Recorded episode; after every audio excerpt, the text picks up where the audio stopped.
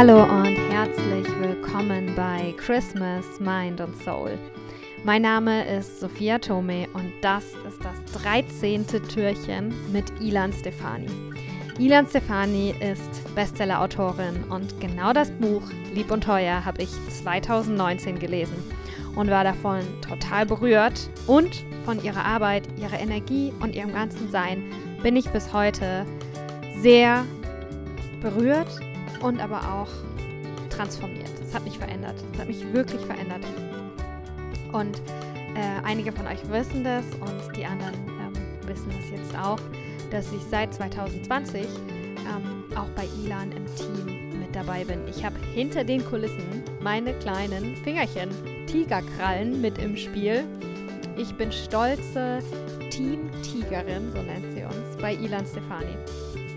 Und ich erlebe ihre Arbeit hinter den Kulissen und vor den Kulissen und ähm, daher glaube ich noch viel mehr daran. Ähm, es funktioniert. Es ist so kraftvoll und es ist genial, simpel wie genial, was sie entdeckt und ähm, was sie weitergibt. Und ich weiß, dass ähm, viele von euch von Ilans Energie und von Ilans Arbeit auch das Gleiche spüren, dass ihr total ja, tief berührt und vielleicht sogar verändert, transformiert seid. Und falls ihr das nicht seid, dann ähm, wünsche ich euch viel Freude bei dem heutigen Türchen und äh, wünsche euch viel Spaß beim Zuhören. Und ähm, ja, vielleicht entdeckt ihr ja was Neues heute. Vielleicht entdeckt ihr neuen Weg und eine neue Route, weil bei Ilan gibt es keine ähm, Spiritualität von der Stange mit ähm, positiven Affirmationen und Vision Boards. Natürlich hat es auch woanders seinen Platz. Bei ihr gibt es andere Dinge. Und was mir ähm, für das heutige Türchen auch noch besonders wichtig ist, immer, liebe Leute, nicht Knowledge is Power, sondern Applied Knowledge is Power. Und gerade bei Ilans Arbeit geht es sehr viel um Embodiment, um die Verkörperung.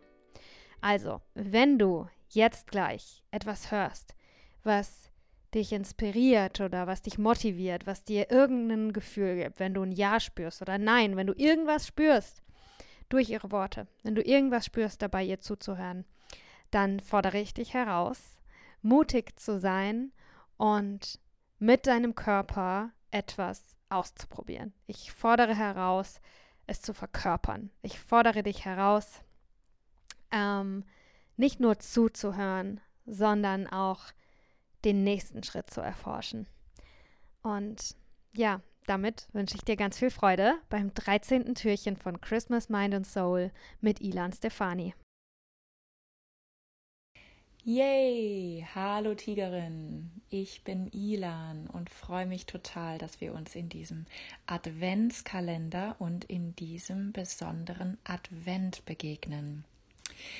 Hm, besonders ist dieser Advent nämlich für mich, weil ich ja weiß, in der Adventszeit wollen wir alle immer schön besinnlich das Jahr ausklingen lassen und so weiter und so weiter. Und also Besinnlichkeit und Ruhe ist nicht meine Spezialität, das gebe ich gleich zu. Im Gegenteil, ich erforsche in meiner Arbeit eher, wie kriegen wir mehr Chaos und mehr spritzige, freche Lebendigkeit zurück in unseren Alltag.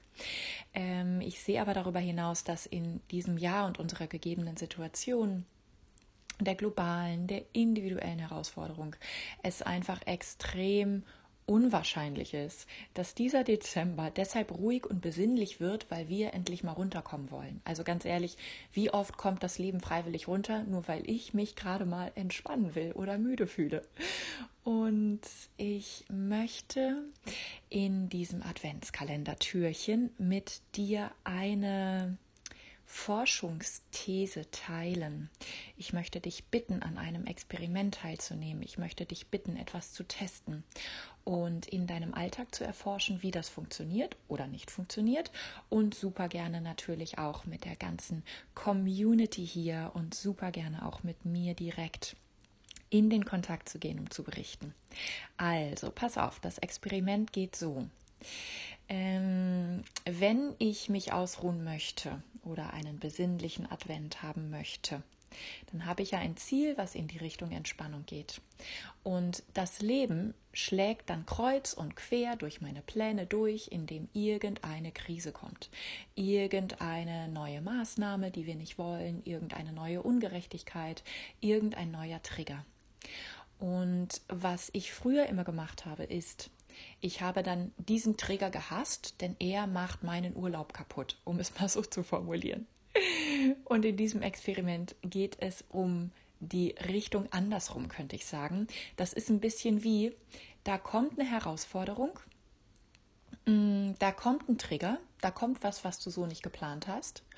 Und du bist sozusagen so erbost, dass du diesen Trigger und diese Krise überrumpelst, indem du dich in sie hineinschmeißt.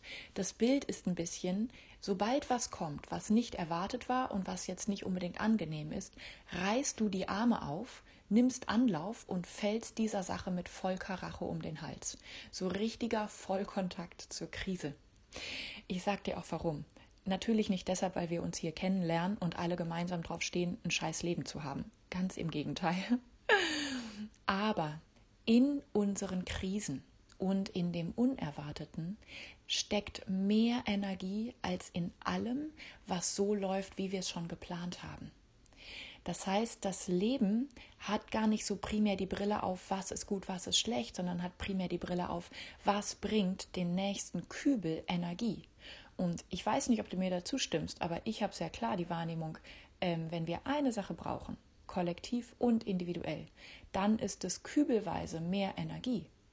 Und diese Kübel von mehr Energie, die stecken in uns. Wir kommen aber nicht dran, wenn das Leben nicht auch durch unsanfte Methoden, auch durch Trigger, auch durch Krisen uns mit der Nase draufstößt.